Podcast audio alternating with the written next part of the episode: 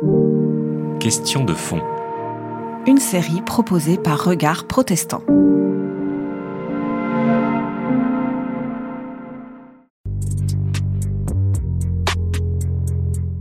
The media is the biggest problem we have, as far as I'm concerned. Single biggest problem. The fake news and the big tech. Big tech is now coming into their own.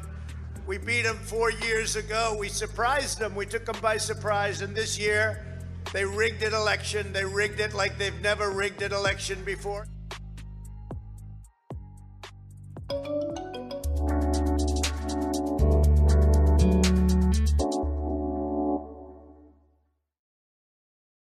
on sait depuis, ça fait des années que, l'expression fake news fait partie de la rhétorique et de la propagande politique de, hmm. Donald Trump. Euh, mais dans son discours. De vérité alternative, lui, euh, Trump.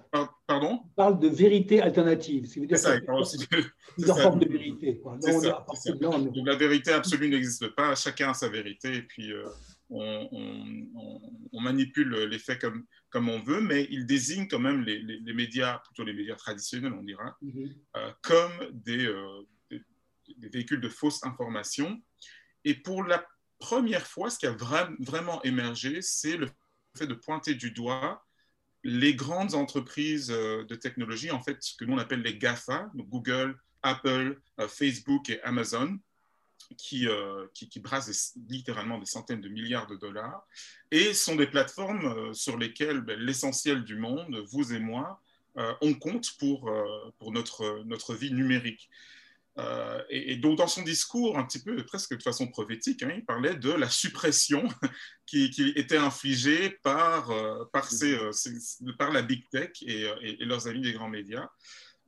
et voilà, quelques jours après, son compte, le compte de Donald Trump est, supprimé. Alors, pour moi, j'avais, lorsque j'ai appris cette suppression de compte, ça m'a rendu particulièrement inquiet. Alors, déjà, c'est surprenant parce que c'est quand même une personnalité, c'est un des plus grands comptes euh, euh, Twitter avec le plus d'abonnés qui existe au monde quand même. Donc, euh, Générateur de revenus. Hein. Exactement, exactement. C'est une source de revenus pour, pour, Twitter qui semble trouver voilà, qu'il a, a, plus à gagner à, supprimer ce compte qu'à le garder comme ils il, ils l'ont fait pendant les quatre années de la présidence Trump.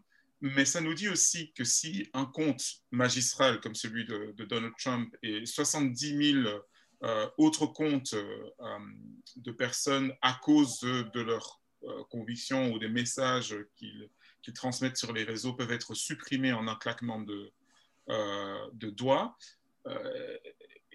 Qu'est-ce que ça veut dire pour vous et moi?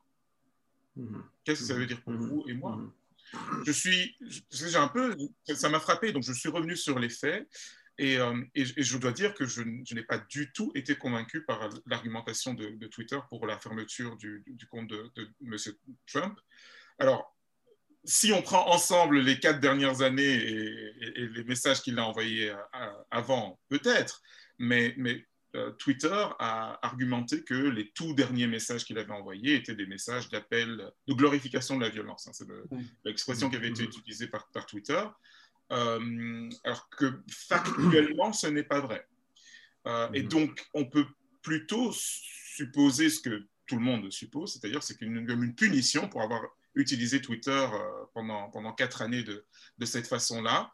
mais donc, Twitter agit quand même un petit peu en dehors des, des, règles de, de, de, la communauté. Et donc, lorsque des organismes ont, ont, un tel pouvoir et peuvent du jour au lendemain décider de supprimer des comptes, mais aussi décider de supprimer euh, des plateformes de, de, de, microblogging. Il y en a, il y en a d'autres. Un parleur euh, qui était mhm. littéralement un concurrent. Euh, Twitter s'est mis ensemble avec Amazon pour le bloquer.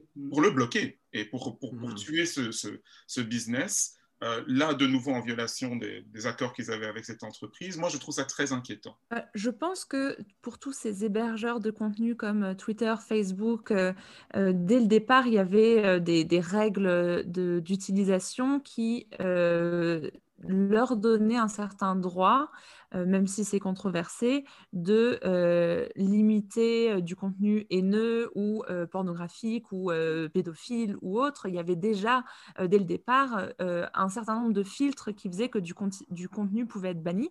Ouais, mais j'étais très suspicieux sur des anecdotes, sur des, par exemple, je sais pas, un tableau, dès qu'il y a un, appareil, un sein, une nudité, un bout de corps nu, nu il, coupe. Moi, je l'ai vu par rapport à nos vidéos.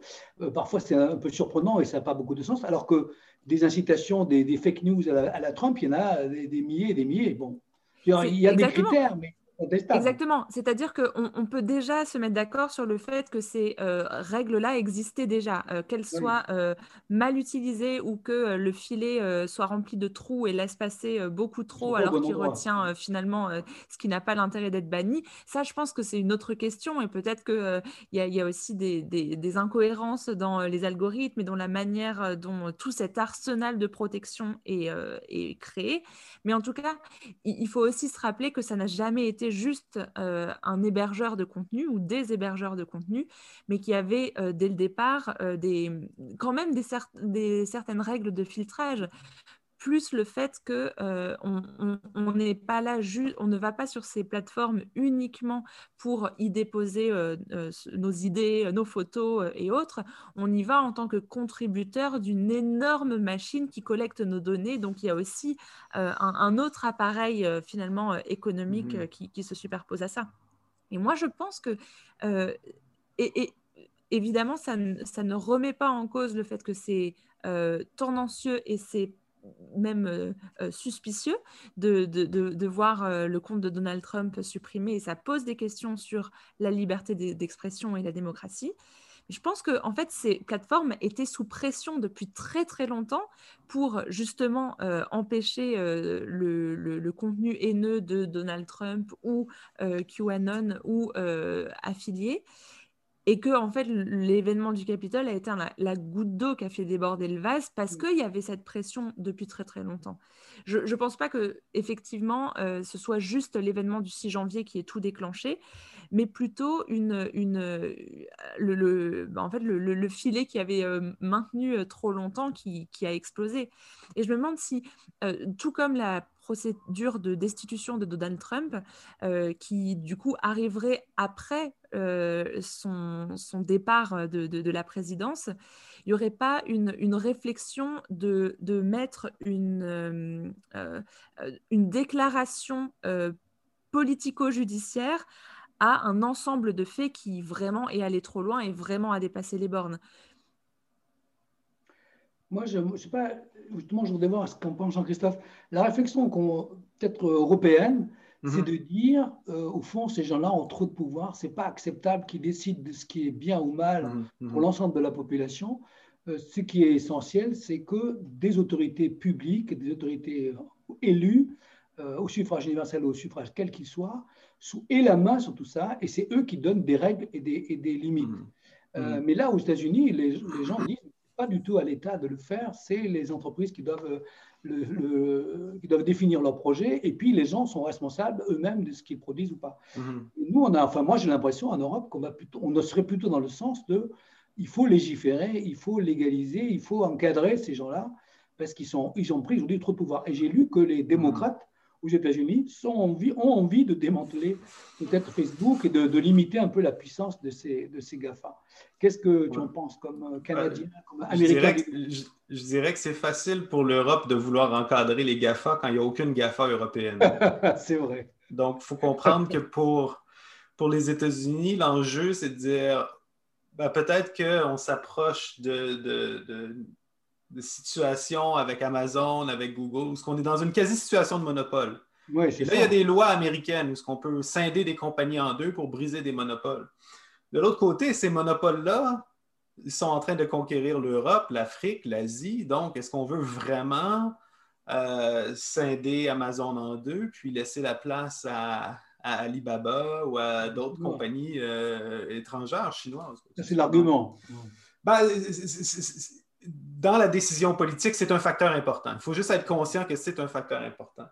Maintenant, ce qui est vraiment intéressant, puis je retourne à ce que, Christelle disait, ou ce que, quand il citait Donald Trump, qui lui s'attaquait aux grands médias, puis aux fake news. Puis on voit vraiment qu'il y a, l'opposition entre deux systèmes d'organisation, un système d'organisation euh, centralisé, ce que, ce, que, ce que, Marshall McLuhan appelait l'empire euh, Gutenberg, donc cette idée-là, à partir du moment où on a inventé l'imprimerie, où il y a vraiment des centres de diffusion qui propagent des messages vers l'extérieur et, il y a vraiment comme un rôle de euh, diffuseur actif très restreint, puis, le public, le public qui est passif et qui reçoit. Et euh, c'était vrai pour la presse. Et étrangement, même avec l'arrivée de l'électronique, c'était vrai pour la télévision jusqu'à un certain.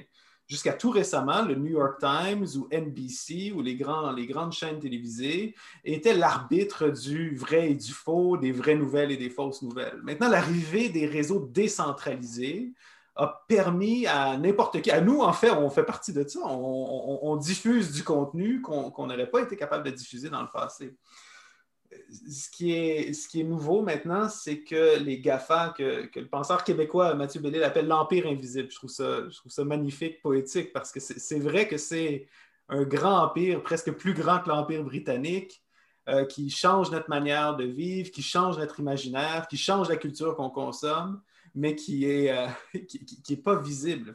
Mais cet empire-là, euh, au lendemain de l'assaut sur le Capitole, on craint qu'il pourrait être aligné avec un parti politique ou avec un régime politique. Et ça, on n'a jamais vu ça. On a vu dans le passé une presse centralisée euh, affiliée à un parti politique. Mais, euh, des, réseaux sociaux euh, décentralisés qui sont censurés par des, intelligences artificielles, où est-ce que ça peut nous mener au, niveau de nos, infrastructures politiques, nos systèmes politiques? On n'en a aucune idée. Et, euh, Mais ça, c'est inquiétant quand même. Ça, c'est très inquiétant. C'est très inquiétant. Une chose qui me soulage, c'est euh, hier soir, ben, hier soir en Amérique, il y a Jack Dorsey, qui est le fondateur de Twitter, qui a envoyé un tweet, un long fil de, tweets, qui, disait lui-même un peu qu'est-ce que vous, vous disiez, euh, Jean-Luc, qui disait euh, premièrement, il, louangeait le Bitcoin. Il dit J'aime la technologie Bitcoin parce que c'est vraiment l'essence de ce que Internet est, c'est-à-dire une structure décentralisée euh, où ce qu'il n'y a pas un contrôle unique, où c'est vraiment le public ensemble qui a forgé quelque chose qui est utile pour tous. Puis il dit, je ne suis pas à l'aise moi-même avec euh, la décision de Twitter. En tout cas, il ne mentionnait pas exactement cette décision-là, mais de dire que Twitter soit placé dans une situation où, où c'est cette compagnie privée qui doit faire l'arbitrage du contenu. Mm-hmm. Donc, euh, ce qu'il proposait, c'est la mise en place d'un standard international sur qu'est-ce qui est, comment est-ce qu'on s'y prend pour censurer certains contenus qui pourraient être des contenus d'appel à la violence, mais, protéger d'autres contenus qui pourraient être décriés par, euh, par, des, par des États, par des dictatures. Puis, qu'est-ce que ça va donner? On ne sait pas, mais c'est quand même un signal vraiment encourageant pour, pour ce qui est de la liberté d'expression et la liberté de penser, qui, qui, est dans le fond essentielle à notre culture protestante. Hein. Nous, on est né aussi euh, de, de, ça. On est né d'une révolution médiatique euh, avec l'imprimerie. On est lié, né d'une décentralisation de la parole. Euh, je pense que c'est dans notre, euh, dans notre instinct protestant de vouloir défendre cette, liberté-là. Oui, d'accord, mais le, le protestantisme était plutôt branché sur la parole, sur le verbe, sur l'écrit. Euh, aujourd'hui, avec les, diffusions des images, on est un peu décalé. On n'est pas très, c'est pas très spectaculaire. Le protestantisme n'a pas d'image spectaculaire. Ben, quand on lit les traités de Martin Luther sur la papauté, il y a beaucoup d'images, puis c'est assez spectaculaire. Je veux dire, avec la technologie qu'il y avait, quand même, à l'époque, c'est tract. Ah, je suis d'accord, mais c'était. C'était euh, spectaculaire pour l'époque, mais, mais quand même, le, le a un peu de mal avec la culture de l'image, quand même. C'est. Il y a d'autres traditions qui ont plus, qui ont des branches. Mais je suis d'accord avec ce que tu mhm, dis. Mhm, mhm. Au niveau de la responsabilité individuelle, bien sûr, ça c'est très, c'est marqué par le protestantisme. Mais je ne sais pas. Enfin, la question qu'on se pose et ce que tu, vous avez tous dit, c'est qu'effectivement, on voit qu'on est quand même un, on est arrivé à un point, de, disons, euh, où il faut maintenant réfléchir, s'arrêter et voir un peu ce qu'on peut faire.